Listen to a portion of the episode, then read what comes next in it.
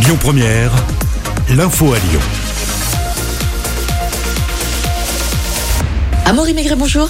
Bonjour Manila, mais bonjour à tous. À la une, Nordal Lelandais hein, devant la justice à partir d'aujourd'hui. Oui, il est soupçonné du meurtre du caporal Arthur Noyer. C'était en 2017. Son procès s'ouvre donc à la cour d'assises de la Savoie.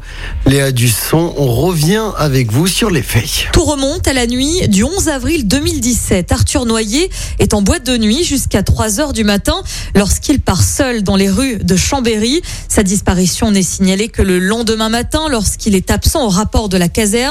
L'autorité militaire lance alors l'alerte et Arthur Noyer est dans un premier temps considéré comme déserteur avant que la thèse de la disparition inquiétante ne soit évoquée.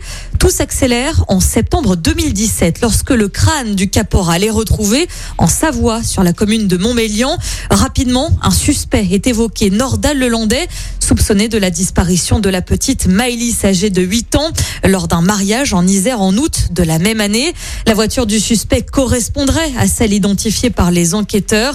Dans les deux enquêtes, Nordal Lelandais est dans un premier temps resté silencieux face aux accusations qui pèsent contre lui.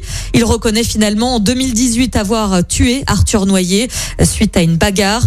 Le procès doit s'étaler sur deux semaines. Et le verdict est donc attendu le 12 ou 14 mai en fonction de l'avancée des débats. Justice toujours avec une escort girl de 26 ans jugée à partir d'aujourd'hui devant les assises de l'Ain. Elle est accusée d'avoir tué son client, un informaticien lyonnais de 52 ans. Ça s'est passé en août 2017. Le cadavre de la victime avait été retrouvé en partie carbonisé en Italie. La jeune femme sera jugée pour meurtre et escroquerie. Le verdict est attendu ce vendredi. Euh, c'est également hein, le retour en classe pour les élèves de secondaire. Oui, après une semaine de cours à distance, les collégiens et lycéens retrouvent le chemin de l'école aujourd'hui. Une rentrée qui se fait en demi-jauge pour les quatrièmes, les troisièmes et les lycéens. Et puis aujourd'hui, c'est également la fin de la règle des 10 km. Vous pouvez désormais vous déplacer sans limite entre les régions. En revanche, l'attestation dérogatoire pour se déplacer pendant le couvre-feu reste en vigueur entre 19h et 6h du matin. Dans l'actualité locale, une femme fauchée par un scooter lors d'un rodéo urbain. Ça s'est passé hier vers 17h dans le quartier de la Duchère, dans le 9e. Légèrement blessée, elle a été prise en charge par les pompiers. Les deux suspects ont eu pris la fuite après les faits. Une enquête est en cours. Et en football, scénario complètement fou hier soir en championnat. Oui, l'Olympique lyonnais a arraché la victoire 3-2 à 10 contre 11 sur la pelouse de Monaco. C'est Ryan Cherki qui a offert la victoire aux Lyonnais pour son premier but en championnat. Le match qui s'est terminé en bagarre générale de Chiglio et Marcelo ont été expulsés côté lyonnais. Grâce à ce, ce succès, l'OL revient à un petit point du podium. L'info du jour qui fait du bien. Et ce matin, on s'intéresse à une initiative insolite hein, dans le Cotentin. Oui, direction Vic-sur-Mer où un corbeau semble sévir depuis quelques semaines. Des habitants reçoivent des lettres, des messages de sympathie, voire des poèmes. Le but, tout simplement, redonner le sourire aux 1000 habitants de la commune.